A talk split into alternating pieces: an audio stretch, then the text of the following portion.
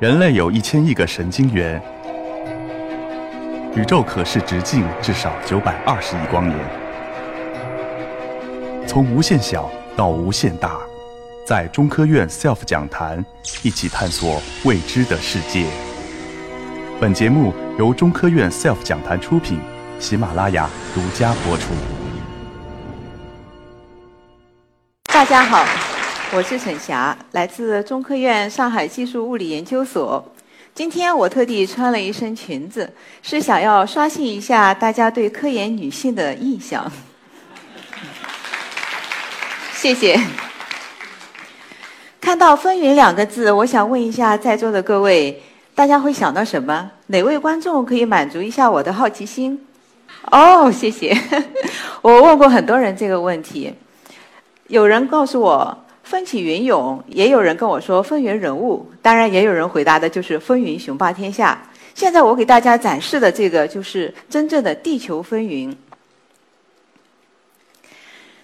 这是去年十二月十一日，风云四号气象卫星上面的扫描成像辐射剂拍摄的地球二十四小时的云图。在赤道附近，大家有没有注意到有一块亮斑在移动？那个是什么？那个是太阳在海洋上面的倒影，是不是看起来很神奇？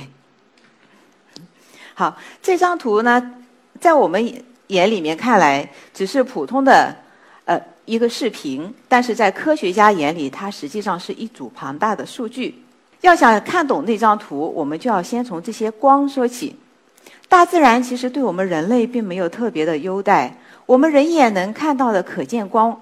只是其中的一小部分，还有很多的光是我们看不见的。那么那些我们看不见的光，我们其实是可以用仪器把它拍出来的。大家比较了解的，比如说 X 光，都去医院体检过吧？拍过胸片，对不对？我们来看看 X 光还能干嘛呢？看，英国的一个艺术家用它来拍了一个艺术作品。当然，还有一种光，大家可能听说的比较多，但是接触的不多，那就是红外线。关于红外线，我给大家展示一个小实验。有一次，我去我同事的办公室，他正在摆弄一个红外热像仪。这个是他放在办公室上的一个文件袋。我的同事把他的手在这个文件袋上按了一小会儿，然后把手拿走。他用他的手机和红外热像仪分别拍了两张照片。现在，我想问一下大家：有人能看见他的手印按在哪里了吗？没有，对不对？好，我们看这张照片，红外热像仪的这张图片上很清晰的拍出拍出了他摁的手印的位置。这是为什么呢？因为红外线是对温度敏感的波段，他的手按在上面的时候，就对这个文件袋的局部进行了加热，让他手印的这个地方温度比周围高，所以我们的热像仪就把它拍出来了。既然是这样，红外线对温度敏感。我们能不能用红外线的这个原理来进行对物体的温度进行测量呢？答案是肯定的。我们看这十五张图，从第二张开始，就是我们风云四号辐射剂拍摄的一些不同波段的图。大家可以这么来理解：每一张图就代表了一种单色光，但实际上呢，其中的可见光只有前面的两张，后面的就是红近红外还有红外的图片。那么每一张图片上面，它上面的一个像素点，都可以推导出一个具体的温度值。我们可以想象一下，你拿着一个超级的温度计，在距离地球三万六千公里那么高的地方，然后对地面的水汽、树植被，还有地表进行温度测量，测量的精度能到多少呢？能精确到一度哦，是不是很厉害？那么这些单色图我们来干什么呢？可以用来做合成。比如说刚才一开始给大家展示的那个非常炫的地球动图，就是由前面三三个波段的那个图片合成的。我们如果拿第一张、第二张和第四张合成，会看到什么呢？看，这是一张冰云图。大家有没有注意到蓝色的部分？就是冰云，它的温度是低于零度的，而白色的就是我们普通的常温云。能够把冰云和常温云区分开来，对天气预报是有很大的作用的。我们再来看一下对孟加拉湾北部的一个雾霾监测图。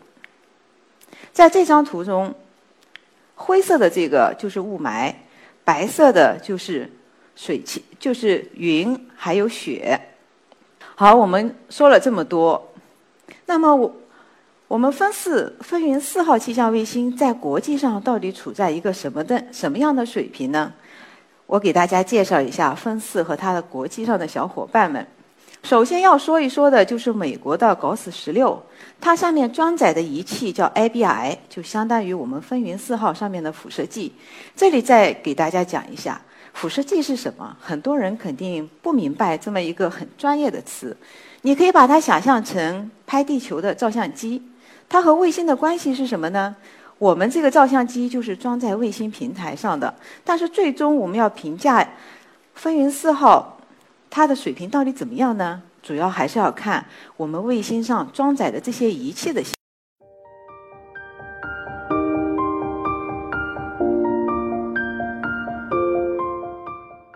好了，我们刚才说了，美国的 GOS 十六上面它装载的是 ABI，欧洲的 MG 上面装载的是 FCI，还有我们中国分四上面装载了辐射计。这三个系列，美欧中可以说是三足鼎立。我们如果单单从辐射计的角度来看呢，它的性能指标比美国的 ABI 和欧洲的 FCI 要略差了那么一点。但是我们分四上面还装载了另外一台重量级的仪器，就是大气垂直探测仪。目前大气垂直探测仪是我们世界上第一个首发的仪器，也就是说美国人的上面没有，欧洲人的怎么办呢？欧洲人比较奢侈。为什么这么说？他们觉得辐射计和探测仪这两大载荷装在同一个卫星上会相互干扰。怎么办呢？他们想了一个办法，就是我分两个卫星装，一个卫星发辐射计，另外一个卫星再发探测仪。但是我们分四上面同时装载了这两台。我们再来看看发射时间吧。在去年的十二月十十一月十九日，美国人的 g o s 十六首发；而在去年的十二月十一日，我国的风云四号首发。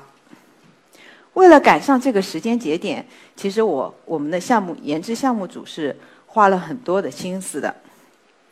说到这里，哦，还要再补充一个，就是欧洲人的 MTG，他们的计划要到二零一九年才能发上去。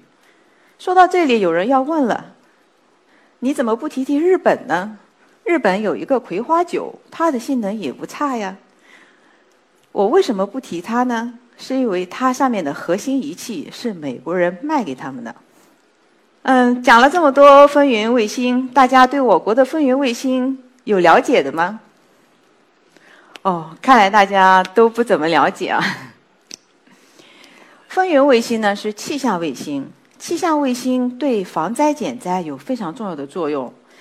它的投入产出投入产出比在国际上公认的是一比四十，啊，所以我国在一九七七年就开始发展我国的风云卫星。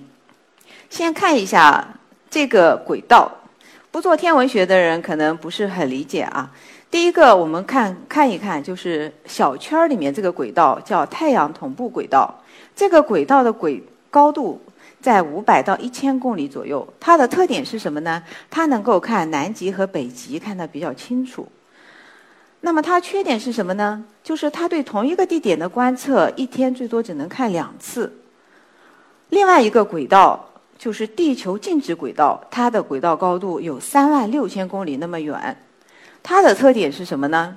如果在这个轨道上的卫星足够大，大到我们在地面上能够看到它，就是像一颗星星一样，那么你不用去拿星图表啊，整天在找，哎，这个星星在哪里？它会永远定在那个位置，盯着你看，它在天上是不变的。那么就利用它的这个特点呢，我们在这个轨道上面布置卫星的话，它可以对地球进行二十四小时的连续成像。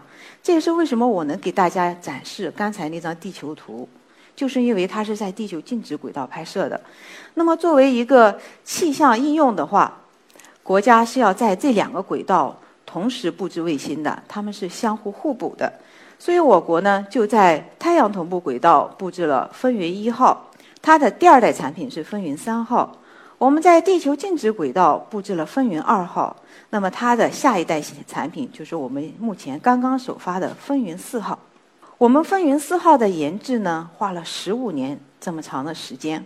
为什么要花这么长的时间呢？